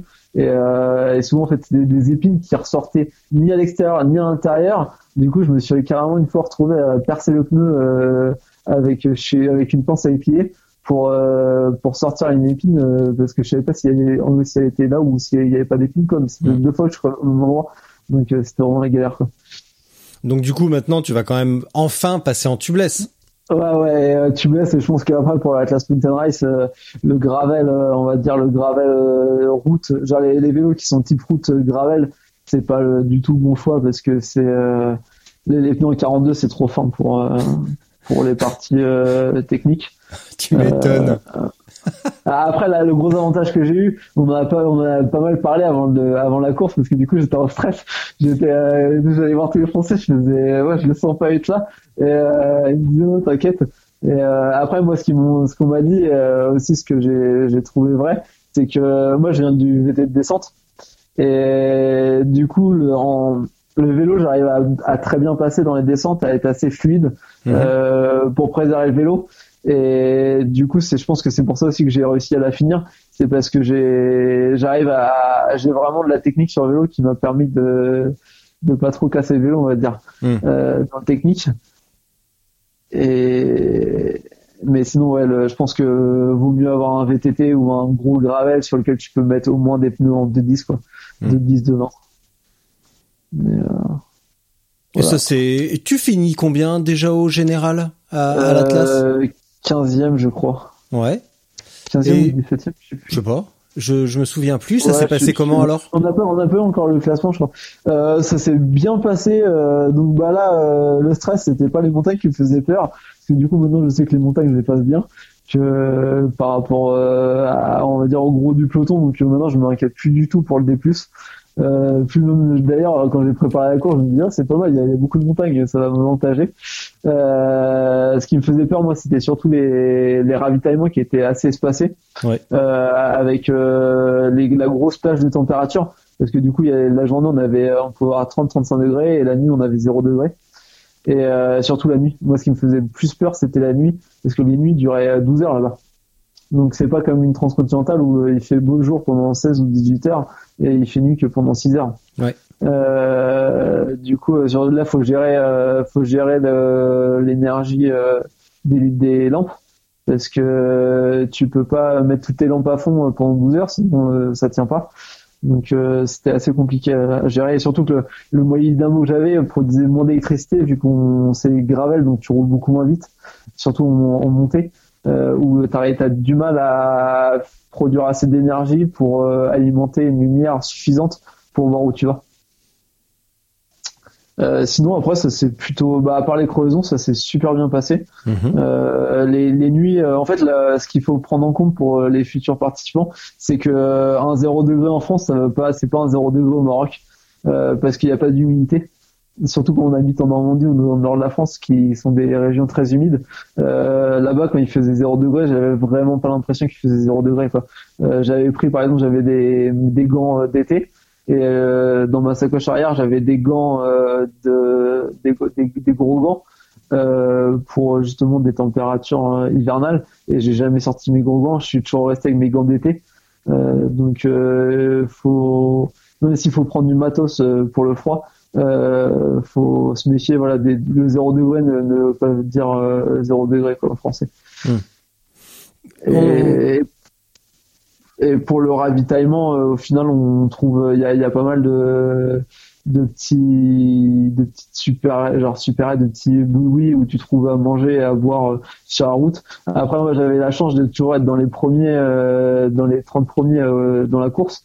Du coup il y avait peu de monde qui était passé du coup, tu, on trouvait assez, euh, on trouvait tout ce qu'il fallait dans les, dans les, dans les commerces. Après, je pense que pour les derniers, c'était plus compliqué parce que les prix, ils augmentaient parce qu'ils comprenaient rapidement les locaux que, bah, de toute façon, ils avaient pas trop le choix. Donc, euh, que si t'avais besoin d'eau, t'avais besoin d'eau. Si t'avais besoin de manger, t'avais besoin de manger et qu'ils pouvaient faire x2, x3 sur les prix. Euh, de toute façon, t'allais payer, quoi. Donc, euh, c'est de bonne guerre. Ouais, il faut juste faire gaffe euh, sur les la nuit quand arrive la nuit parce que bah c'est comme si sur route la nuit on trouve plus rien. Et euh, et quand bah, je sais que moi il y a une y a une étape où euh, je suis arrivé dans le village il y avait rien qui était ouvert et je devais repartir pour 100 km sans rien j'avais pratiquement plus d'eau. Et en gros si j'avais pas trop trouvé euh, un, un, une boutique qui avait rouvert euh, genre à 23 heures dans le village j'aurais pas pu repartir sur les 100 km d'après. Donc faut quand même c'est stratégique euh, des fois, il faut mieux rouler beaucoup plus fort sur euh, une petite période pour arriver assez tôt dans un village pour pouvoir récupérer à manger, à boire. Euh, donc il y a une stratégie à avoir quand même au niveau du ravitaillement. Comment tu as changé ta justement en parlant de stratégie, comment tu as changé ta stratégie de chargement entre le voyage et le bikepacking considérant ton expérience de la de la TCR euh... Euh, entre mon tour du monde et la, la TCR et la classe Mountain euh, alors c'est vrai que pendant le tour du monde, euh, bon, j'étais j'avais quand même beaucoup plus de matos électroniques. J'avais mon réflexe, j'avais mon, mon, mon ordinateur portable. Euh, j'avais pas mal de matos que je pouvais pas recharger en USB. Euh, du coup, ce que je faisais, c'est que dans la journée, des fois, je trouvais un restaurant ou je trouvais un office de tourisme ou je trouvais des prises des fois de marché pour recharger mes, mon équipement électrique. Et, euh, et j'avais des grosses batteries euh, USB, donc euh, tout le GPS et de ça, ça, ça tenait. Et en plus, j'avais, j'avais déjà le moyen dynamo pendant mon tour du monde. Donc tout ce qui était GPS et téléphone, j'arrivais à recharger avec le moyen dynamo. Mhm. Euh, après le moyen dynamo, forcément, je l'ai gardé, euh, je l'ai gardé quand j'ai, j'ai commencé à faire du bikepacking. Euh, sur la transcontinentale, vu qu'on fait beaucoup de routes, ça charge assez facilement. Du coup, le, la nuit, on recharge, euh, on met, euh, on switch pour mettre tout sur les lumières et, euh, et la journée, on charge les batteries pour pouvoir alimenter le GPS. C'est c'est largement suffisant. Euh, par contre, ouais, sur l'Atlas Mountain Race, le problème c'est que en journée, moi, le, en fait, le, le, la veille du départ, hein, je teste mon, mon chargeur USB, il marche. Et le matin du départ, pas moyen de faire fonctionner mon régulateur de tension, c'est le boîtier USB en fait, mhm. pour ceux qui connaissent pas trop, qui permet en fait c'est du le faut il faut faut que ça soit linéaire en fait, faut que ça soit du 5 volts euh, avec la même intensité. Euh, genre faut que ça soit, je sais plus qu'on appelle ça, c'est du alternatif, c'est ça? Euh, Là, je me risquerai pas à répondre. Ouais, bah en gros, faut, faut avoir un, faut avoir un boîtier électronique qui permet de réguler la tension pour avoir tout le temps 5 volts.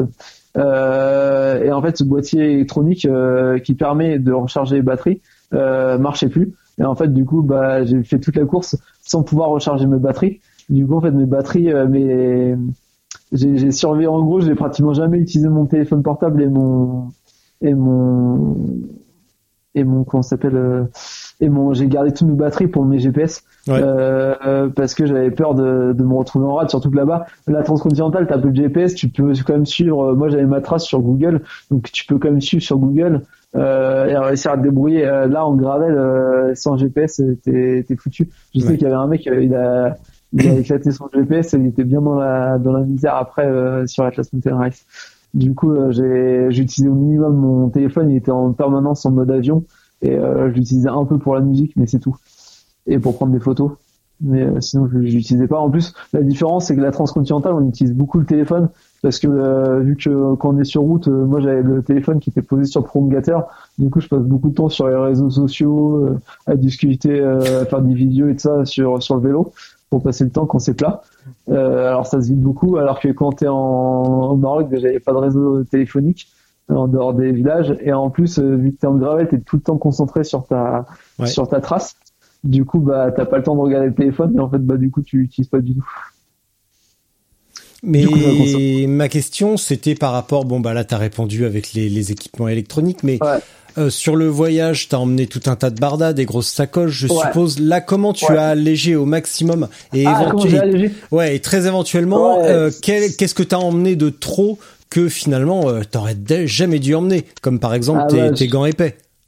Ouais, euh, sur la, là tu parles de l'Atlas Mountain Race ou du Ouais, de l'Atlas. Ouais, ouais, sur l'Atlas. Ouais, bah, je vais le résumer en deux temps. En, gros, comment je suis pas, je vais le résumer en, deux temps. Ça comment je suis passé de, de, mon matos tour du monde à mon matos backpacking et comment je pourrais encore réduire mon matos backpacking. En fait, quand j'ai fait le tour du monde, je suis parti avec plein de trucs qui servaient à rien, euh, comme euh, un, un filtre à eau. Je suis parti avec un réchaud à, à, à essence. Euh, avec une tente trois saisons, euh, en gros avec du matos qui, qui prend beaucoup de volume et que tu, sers, tu te sers pas beaucoup. en fait, tout le matos, tu peux le réduire. Par exemple, c'est beaucoup mieux à prendre une tente euh, super light, par exemple de chez La Camp.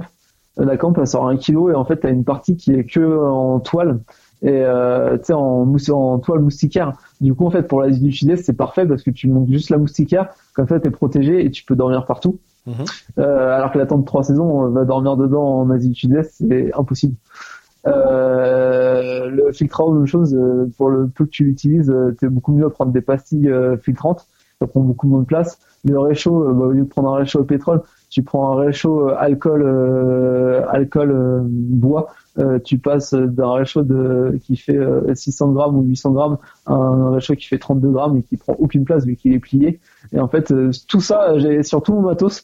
En fait, aujourd'hui, je l'ai allégé. Et en fait, avant, où j'avais besoin de peut-être 20 kg de matériel ou 25 kg de matériel, je suis passé à moins de 10 kg. Si je repartais à faire un tour du monde dans le même niveau de confort, je serais à 10 kg. Hmm. Alors que, que voilà, il y a 4 ans, j'étais à 25 kg. Sans me priver sur le confort. Et après, en course, euh, en fait, je pars toujours trop chargé parce que je suis toujours dans l'optique de finir la course. Et, du coup, j'arrive, euh, j'arrive jamais à, me dire euh, ça passe ou ça casse. Et en fait, je pense qu'à partir d'un moment, quand tu veux faire un classement, faut, faut accepter de prendre des risques. Et par exemple, à, l'Atlas Mountain Race, la moitié de mon équipement, je l'ai pas utilisé. Ça veut dire que le, par exemple, j'avais pris un derrière de rechange parce que j'avais peur de casser mon derrière vu qu'il y avait des gars qui avaient cassé leur derrière euh, quand ils avaient fait la reconnaissance. Euh, j'avais un peu de rechange que j'ai pas utilisé. Euh, bah du coup j'avais vu que je suis parti en chambre air et que tout le monde était stressé. J'étais parti avec euh, au moins 5 chambres air de rechange, avec au moins une centaine de récines. du coup voilà, j'avais pas mal de matos de réparation.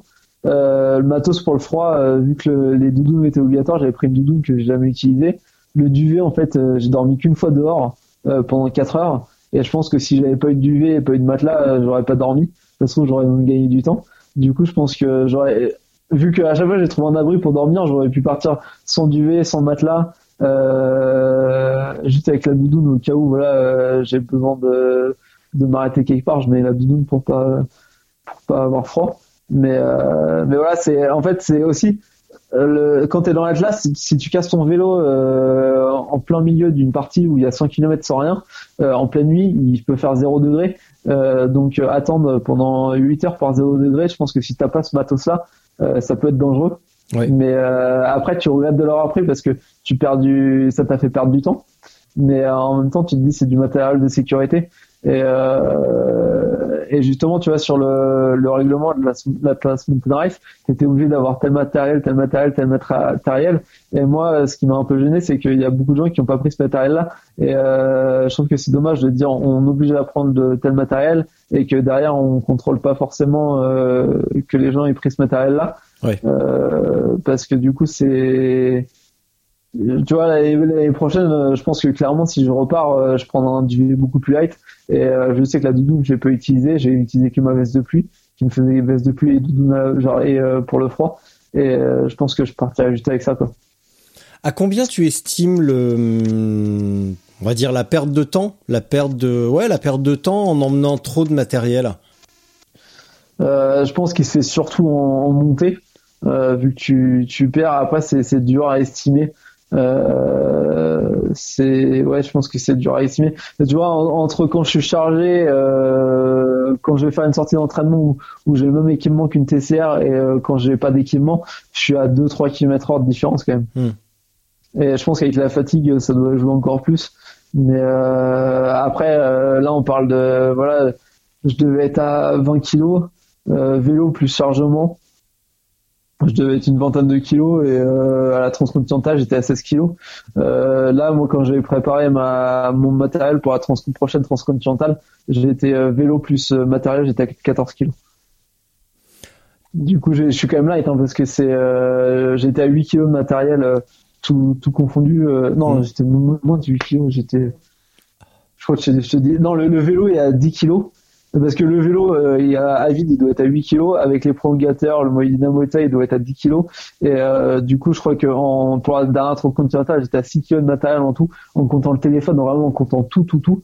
Et euh, là, j'étais, j'arrivais à descendre à 4 kilos de matériel. Mm. Tout à l'heure, tu disais pour prendre, pour faire un classement, il faut prendre des risques. Donc Sofiane, on sait qu'il est parti ultra light. Est-ce que maintenant tu te sens capable de prendre plus de risques? Ouais, Parce que tu sais que tu passes ta montagne, tu sais que bah tu passes tout simplement et que tu vas au bout. Donc maintenant, est-ce qu'il faudrait peut-être pas euh, en lâcher quelques trucs et tenter le tout pour le tout? Ouais, clairement la. Tu, tu y penses ou pas? Ouais, ouais, clairement là, cette année, moi la transcontinentale, je repartais pour euh, vraiment faire classement. Et euh, du coup, je partais pas dans les mêmes conditions que l'année dernière. Et justement, en fait, l'année dernière, je me rappelle qu'à la transcontinentale, euh, quand ils m'ont vu arriver, les gars, ils ont fait euh, pour euh, pour un, un, gars qui avait fini dans le top 10, c'était beaucoup, c'était très chargé quoi.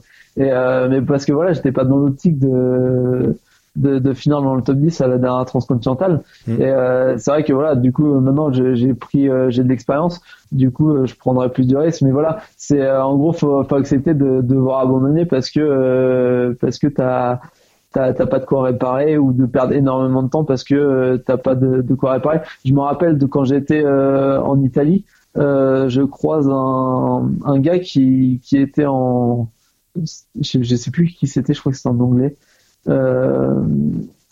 Il, avait éclaté son pneu dans la montée des Dolomites.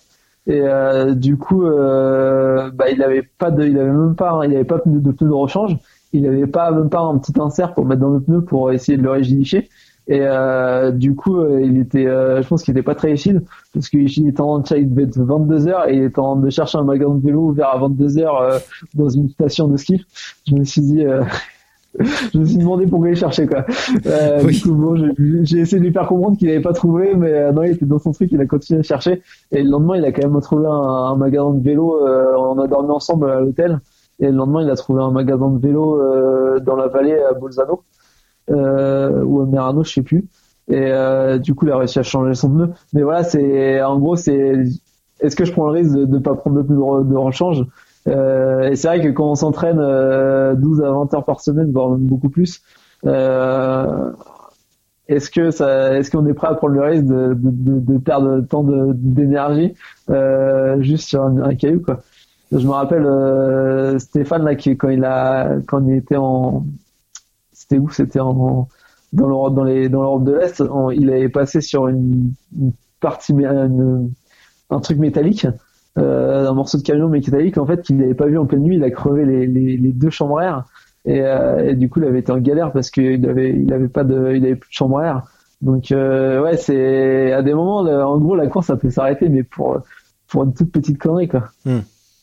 Et après, il faut l'accepter, quoi. C'est, mais on peut pas, je pense que tu peux pas faire de, de jeu de classement si tu n'acceptes pas ce, ce, risque. Bah, disons que maintenant, tu t'as fait. Tu les, tu les as finis, tu sais que tu peux les finir. Maintenant, je, je, sais, je sais que je peux les finir. Donc, mm. euh, après, euh, Tu peux te permettre d'en gâcher une, quasiment. Voilà, et je me dis, euh, je me dis maintenant même au niveau des délais, euh, je me dis, je, je peux me permettre de, de, de perdre, on va dire, une journée et quand même de finir dans les délais, dans les délais, quoi. Hmm. Euh, même si voilà, tu dois prendre le taxi pour aller euh, pour faire son bande, pour aller réparer ton vélo, revenir en arrière pendant son bande. Je pense que c'est quand même jouable de finir dans les délais. Euh, dans les délais. Mais, par exemple, tu vois, Stéphane, il a fini toutes ses transcontinentales et euh, c'est quand même ouf parce qu'il part quand même assez light et euh, c'est à chaque fois même quand il a eu des merdes il a toujours réussi à finir et, euh, et on voit souvent que les vétérans euh, même quand ils sont plus le coup, ils essayent souvent de finir la transcontinentale. Pour eux, c'est très important de finir la transcontinentale. Alors que euh, il y a beaucoup de novices qui, viennent jouer le classement euh, dès la première année et en fait ils se crachent et, et en fait je pense qu'ils pourraient finir, mais ça les intéresse pas de finir. C'est un petit peu dommage, non? Ouais, ouais, bah moi c'est un peu l'impression que j'ai. Tu vois, quand on regarde la transcontinentale, bah après moi j'ai peut-être une vision trompeuse hein, parce que j'étais dans je suivais ça mais à la fois j'étais dans la course mais euh, quand je voyais euh, tous les gars qui étaient devant moi et qui abandonnaient que, qui n'étaient pas des, des, grands noms connus euh, je me disais bah, c'est hallucinant le nombre de mecs qui partent super vite parce qu'au début en gros euh, les, allez, la, la première moitié de course moi j'étais dans les 30 premiers j'étais aux alentours de la 30e place et en fait il y a la moitié des places que j'ai récupérées c'est pas parce que j'ai, je me suis mis enroulé plus fort ou j'ai dépassé du monde, c'est juste qu'il y avait plein de monde qui abandonnait devant moi, quoi. Bah oui, ça on en a parlé plein de fois dans plein d'épisodes, mais on sait bien que sur les épreuves, les mecs partent beaucoup trop vite et se crament la tronche. Ouais, et c'est, euh, je pense que c'est, et je pense que la, tu vois, la prochaine France continentale, euh, ça risque d'être très dangereux parce que euh, on part de Brest, donc pour ceux qui n'ont pas trop vu le parcours, on part de Brest. Normalement, du coup, la transcontinentale n'a pas lieu cette année, mais a lieu l'année prochaine. Mhm. Ça devrait être le même parcours. Donc on va partir de Brest, on va aller à Lille, et de Lille, on va descendre en Allemagne. Et en fait, après, on va aller en Autriche, où là, il y aura les premières montagnes. Mais en fait, entre Brest et Lille, c'est quand même relativement plat. Euh, Lille, pour aller jusque, pour traverser toute l'Allemagne, c'est euh, si tu te débrouilles bien, euh, c'est tout plat. Ouais. Euh, parce que tu suis un peu le Danube et tout ça, donc euh, c'est une partie de la route que j'avais fait quand j'étais euh, parti faire le tour du monde. Euh, en plus avec le si on chope le vent dans le dos là c'est c'est royal. Donc je pense que ça roulait très très fort au démarrage. Et en fait la fin c'est pas de la haute montagne mais c'est que de la moyenne montagne en fait où t'as pas trop de vallées. Et du coup tu fais que monter à 500 mètres redescendre remonter à 800 mètres redescendre. Et je pense que la fin va être assez compliquée et qu'il y en aura beaucoup qui ont mis énormément de puissance sur les sur les premiers jours de course et qui vont arriver euh, dans les Balkans, ils vont être éclatés et et ça risque de les classements risquent de pas mal changer, euh, je pense, dans les Balkans. Hmm. Ça va, là, de ce que tu m'expliques, ça va peut-être aussi euh, largement influer le choix du vélo. Parce que s'il y a une longue portion plane, avec vent arrière, ça incite quand même à faire péter euh, bah, les, les, roues aéro, les machins, mais après euh, les roues aéro, euh, les, les 80 mm quand il faut se les taper dans les côtes, c'est beaucoup moins drôle. Après, je pense que personne n'ira partir quand même avec des roues de 80 mm, surtout en gravel. Mais je pense que des, je pense que du 35-45 mm, ça vaudra le coup sur les parties, mmh sur les parties plates. Euh, bah en plus, moi, j'habite à Rouen, donc côté Brest, euh, Brest-Lille, euh, je connais un peu les routes parce que du coup, j'ai je suis allé vers, je suis allé vers la Bretagne, je suis allé vers Lille. Donc des deux côtés, je, je, sais à peu près où je vais passer, donc je, je connais déjà une partie du parcours. et c'est vrai que oui, ça va, à mon avis, ça va, ça va rouler assez vite. Et je pense que après, j'ai pas du tout regardé les parties gravel, je sais même pas, même pas, je sais même pas quel CP en gravel ou pas. Mais euh, après le, risque de si tu tu pars par exemple, moi il y a un vélo qui me fait un peu rêver, c'est le Trek, euh, le Trek Madone là, le, mmh. les héros de chez Trek. Euh, et mais après faut le faut l'accepter quand t'es en gravel. Bah, disons que je suis pas convaincu que ce soit euh, que ce soit l'idéal pour les parties gravel. Hein, voilà, c'est ça. C'est. Euh, tu vois, le... je suis pas entièrement certain. Quand, quand on était avec euh, Stéphane à la Transcontinentale, on avait deux vélos qui étaient complètement différents. Moi, j'avais un gravel monté avec des pneus route en 28 avec des 4 saisons en 28. Mm. Et Sofiane, il roule sur un Specialized. il a un, ouais, il a un Venge, ouais il a un spécial agence, donc c'est deux vélos qui sont complètement différents. Et euh, pourtant, on était tout le temps à peu près, euh, on se croisait tous les jours et, euh, on arrivait à rouler à peu près au même, au même niveau. Et il y a juste un moment où on était en montagne et et il était, il était pas loin devant moi et en gros j'étais euh, peut-être 100 mètres derrière et j'essayais de maintenir son rythme donc il sur son rythme et j'arrivais pas à suivre et je pense que ouais ça sent sur les parties plates ou euh, quand t'es dans des faux plats descendants où, euh, où tu sens donc la, la différence aéro euh, mais après je pense qu'en en montagne il faut quand même ou dans les parties gravel euh, tu passes beaucoup plus facilement quand même avec euh, avec un pneu avec des un vélo comme le rose quoi hmm. Ben, il faudra, je suppose, pour pour cette TCR à venir, voir la proportion de, de moyenne montagne et, et choisir le vélo qui te permettra de, de mieux répondre à, à cette partie dominante. Euh, S'il n'y a pas beaucoup de gravel, bon bah ouais, tu ralentis et éventuellement tu, tu perds un peu de temps. Mais si c'est pour gagner un max de temps sur les parties roulantes, et eh ben en avant quoi, en avant Guingamp. Voilà. Tu sais quoi mon petit Théo, je vais devoir te laisser parce que bah, comme tu le sais, j'ai des obligations familiales. et ça fait une heure et demie et j'avais dit à maman une heure quinze. Donc euh, moi je vais aller garder Harry. Et, euh, et puis voilà, euh, je vais t'abandonner pour la minute de solitude. T'es à l'aise avec ça, c'est bon? Non, non, je suis pas. Tu sais pas ce que c'est ou t'aimes pas parler tout seul?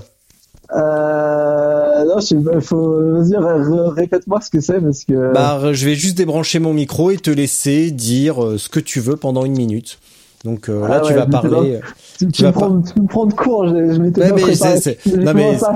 Si, si, je sors ce petit coup euh, de Trafalgar à la fin, c'est justement pour vous prendre au dépourvu. Hein. N'imagine pas que voilà. Donc, donc je vais te laisser. Tu racontes ce que tu veux. Euh, dans la foulée, moi je couperai euh, bah, le l'enregistre. Tu raccroches à la fin et puis voilà. Euh, en attendant, merci. Ok. Merci, bah, merci. C'était ouais, tu racontes. Et tu sais quoi, Stéphane C'est mon histoire de la banque, je pense. Parce que je pense que toi, t'as pas entendu parler. Si toi, t'as dû en entendu parler, mais. Alors non, ça me dit rien, mais tu vas la raconter. Stéphane avait mimé les bruits de sa chaîne euh, sur l'AMR, donc euh, donc euh, toi, je te laisse raconter. Tu prends le temps que tu veux. Juste à la fin, tu tu raccroches. C'est tout. Ok? Super. Merci. Ça roule. À très bientôt. Bise. Salut. Yes. Salut. Bon, bah du coup, euh, je vais vous raconter les deux anecdotes euh, de la transcontinentale. Euh, la première, c'était celle Stéphane, celle avec Stéphane. Allez. En gros, c'était la descente de l'Alpe d'Huez. Et je descends l'Alpe d'Huez et mon, en gros, j'arrive au CP4.